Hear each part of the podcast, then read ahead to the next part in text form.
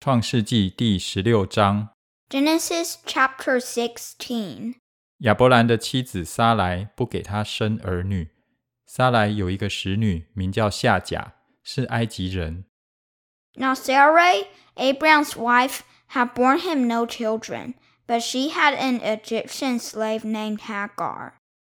撒来对亚伯兰说：“耶和华使我不能生育，求你和我的使女同房，或者 我可以因他得孩子。亚伯兰听从了撒莱的话。So she said to Abram, The Lord has kept me from having children. Go, sleep with my slave. Perhaps I can build a family through her. Abram agreed to what Sarai said.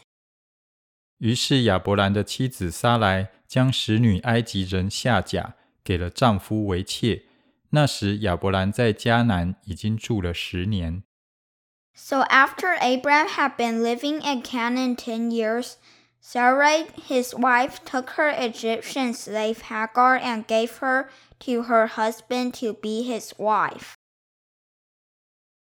亚伯兰与夏甲同房，夏甲就怀了孕。她见自己有孕，就小看她的主母。 He slept with Hagar, and she conceived. When she knew she was pregnant, she began to despise her mistress. 撒来对亚伯兰说：“我因你受屈，我将我的使女放在你怀中。她见自己有了孕，就小看我。愿耶和华在你我中间判断。” Then Sarai said to Abram, You are responsible for the wrong I am suffering. I put my slave in your arms, and now that she knows she is pregnant, she despises me. May the Lord judge between you and me.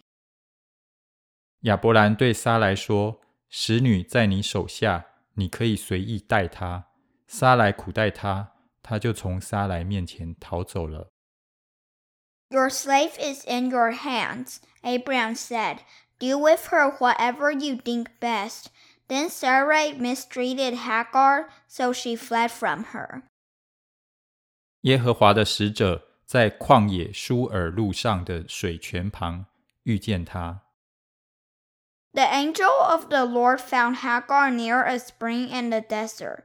It was the spring that is beside the road to Shur. 对他说：“撒莱的使女夏甲，你从哪里来？要往哪里去？”夏甲说：我从我的主母撒来面前逃出来。 And he said, Hagar, slave of Sarai, where have you come from and where are you going? I'm running away from my mistress Sarai, she answered. 耶和华的使者对他说：“你回到你主母那里，伏在她手下。 Then the angel of the Lord told her, Go back to your mistress and submit to her. ”又说：“我必使你的后裔极其繁多，甚至不可胜数。 The angel added, I will increase your descendants so much that it will be too numerous to count. ”并说：“你如今怀孕要生一个儿子，可以给他起名叫以实玛利，因为耶和华听见了你的苦情。” The angel of the Lord also said to her, You are now pregnant, and you will give birth to a son. You shall name him Ishmael, for the Lord has heard of your misery. 他为人必像野驴，他的手要攻打人，人的手也要攻打他。他必住在众弟兄的东边。 He will be a wild donkey of man. His hand will be against everyone, and everyone's hand against him, and he will live in hostility toward all his brothers. 夏甲就称那对他说话的耶和华为看顾人的神，因而说：“在这里我也看见那看顾我的吗？” She gave this name to the Lord who spoke to her.